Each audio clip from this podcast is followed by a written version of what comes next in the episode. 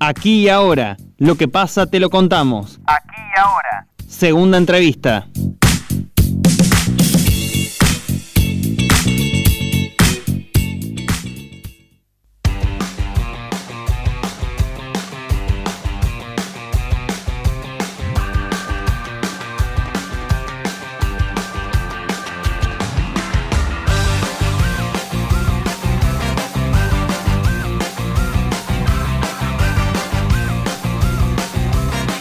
Más de un año y medio de pandemia y casi el mismo tiempo de aislamiento en muchos casos, además de una situación generalizada de incertidumbre, no solo está minando la resistencia económica, sino también la emocional. Para conocer la repercusión que está teniendo este estado de cosas en los niños, niñas y adolescentes, estamos en comunicación con la psicopedagoga Rosana Fulquieri.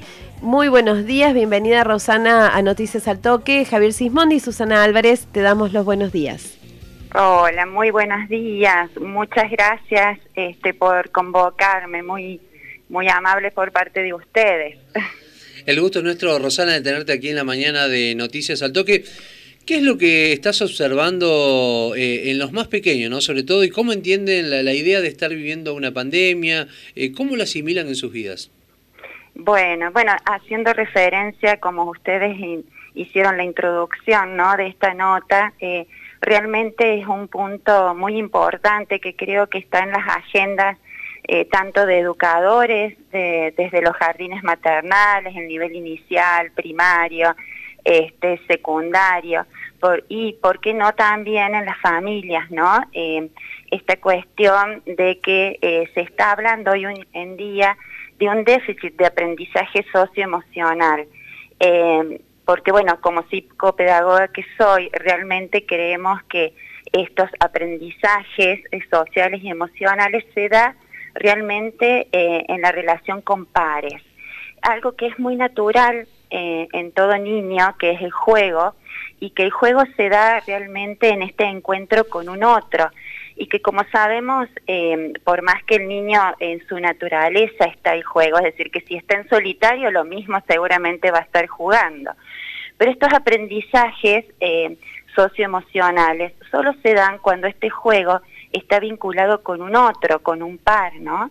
Eh, esta relación entre pares que se van jugando distintos roles, eh, en la cual el niño comprende, aprende a compartir, eh, a donde se desarrollan habilidades sociales eh, que son fundamentales, ¿no? Y como, como son el colaborar, el cooperar, el negociar, ¿no? Y, y, hay valores como es la empatía, que es un valor que, realmente solo se puede desarrollar cuando el niño está con otro, eh, o, el joven o el adolescente está con otro, ¿no? Este, este aprendizaje de mirar la realidad a través de un otro.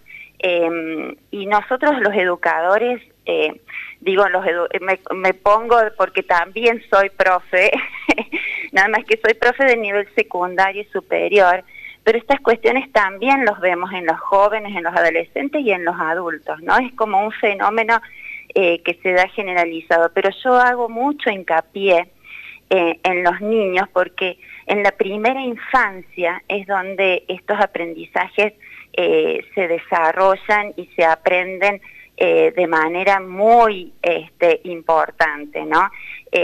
fíjense ustedes que los maternales, por ejemplo, han dejado de, tener solo la función a lo mejor de asistencia social que tenía, de ser el lugar donde los papás y las mamás que trabajan dejaban a los niños este, porque no tenían otro lugar donde estar, entonces los dejaban en el maternal. Y que se hace ya años eh, se ha descubierto de que el maternal tiene otras funciones esenciales y una de ellas es esta, ¿no? Esta de aprender a estar con otro, de aprender estos valores eh, que son fundamentales, eh, no solo para la vida, perdón, no solo para la vida este, en lo que respecta a los vínculos y al desarrollo de emociones, sino también después para los futuros aprendizajes, ¿no? Em, por eso eh, creo que es un tema de que todos nos debemos que este, no solo preocupar, sino comenzar a ocuparnos, ¿no? Este, Rosana, perdón, ¿Qué es lo que se está viendo en la práctica, en la realidad y sobre todo si hay diferencias entre los más chiquititos y vos decís que tenés que haces docencia para jóvenes, adolescentes y en los jóvenes y adolescentes. Eh, ¿Cómo se está viendo este impacto de no tener esa instancia para los más chiquititos, esta de, del compartir y para los jóvenes y adolescentes de esta incertidumbre que, que nos toca vivir?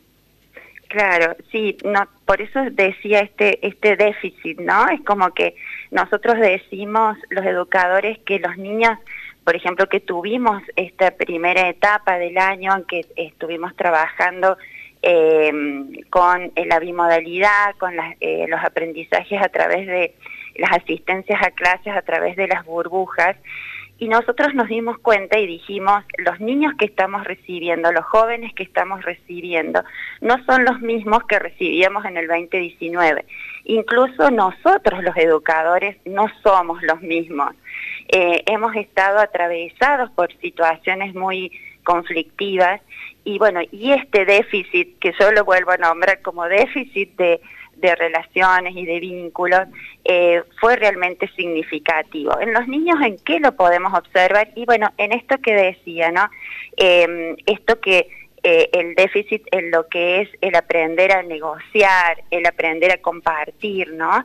Em, de, de, poder em, ponerme en el lugar del otro eh, y de cooperar, que eso se aprende específicamente en el juego y a lo mejor ustedes me pueden decir, bueno, pero el niño está en la casa jugando con hermanitos, los papás y las mamás hacían lo posible de jugar con eso, sí, pero no es lo mismo porque, eh, digamos, el estar con el hermano, ahí intervienen otros, este, otros indicadores como es que los hermanos no son pares porque a veces tienen eh, también diferentes edades, porque a veces también intervienen las rivalidades por los celos, por la competencia con los papás, bueno, un sinfín de situaciones que solo eh, esto se desarrolla, vuelvo a insistir, cuando son pares, cuando se, se da a través de un juego que, que, lo encuentran los niños en la escuela, ¿no?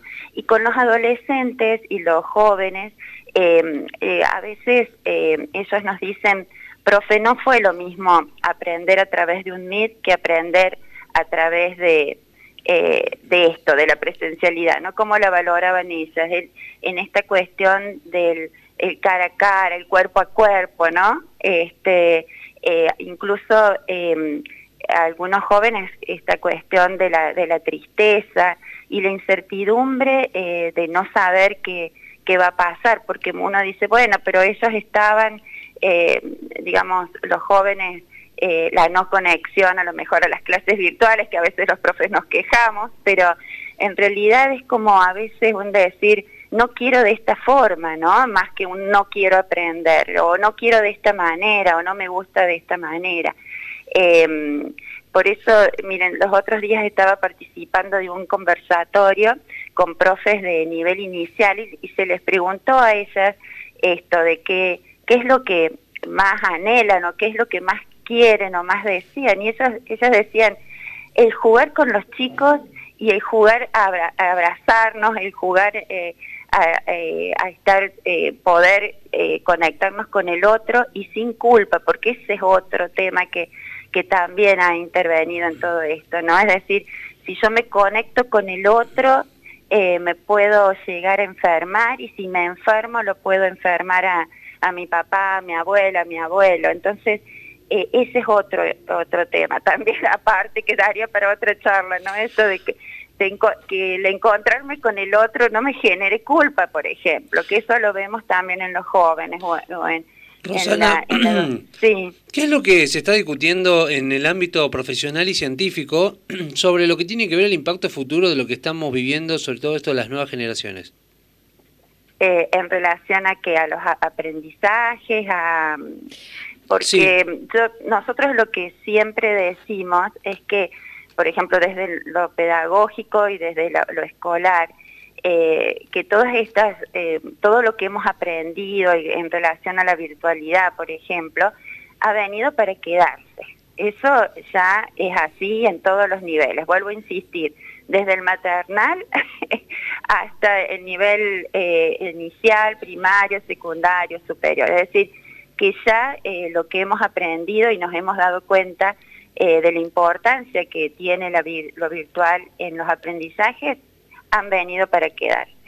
Pero también lo que nos hemos dado cuenta es de la importancia que tiene lo presencial y que el contacto entre pares y el contacto con el docente, con el educador, el cara a cara, el persona a persona, eh, es irreemplazable, ¿no? Es decir, ha habido distintas teorías eh, ya desde hace mucho tiempo, antes de todo esto, que, que pensaban de que la escuela, ¿por qué no? A lo mejor reemplazar y que sea toda una cuestión, digamos, eh, de aprender desde la virtualidad, ¿no? Y bueno, no, los pedagogos han insistido diciendo, bueno, esto nos ha demostrado que eh, el vínculo presencial es irreemplazable, ¿no? El encuentro persona a persona eh, es sumamente necesario.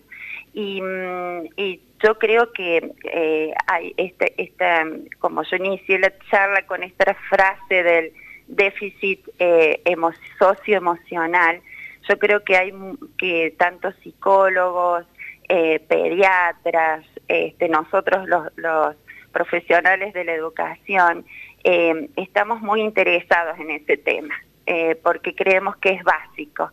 Eh, creemos que es básico, por eso decimos que cuando recibí, vamos a recibir, bueno, ahora después de este receso, cuando empezamos, los niños, los adolescentes, los jóvenes que recibimos son distintos y tenemos que estar preparados. Y nuestros esquemas eh, como docentes y como, como profesionales dentro del consultorio también tienen que hacer una modificación, ¿no? Eh, eh, yo creo que, que todos hemos cambiado, entonces ahí es donde tenemos que focalizar nuestro accionar, como que, es decir, no me sirve lo que yo como venía yo trabajando en el 2019 o antes del 2019. Yo tengo que hacer sí o sí eh, un cambio eh, de perspectiva en función de este eh, de esta nueva realidad que se me está poniendo frente a mí, ¿no? Y vuelvo a insistir que es un tema interdisciplinario porque que abarca la integridad de la persona, no solo lo, lo cognitivo, lo emocional, lo social, lo biológico, ¿no? Este, es como que lo tenemos que mirar desde esa manera. Y, bueno, vuelvo a decir, y pensar que, que no son los mismos niños y los mismos jóvenes de antes desde la pandemia, nosotros no somos los mismos profesionales, los mismos educadores, eh, y tenemos que trabajar en esto, ¿no? En, en, ver la realidad, en analizarla y de verlo lo mejor posible para, para ellos.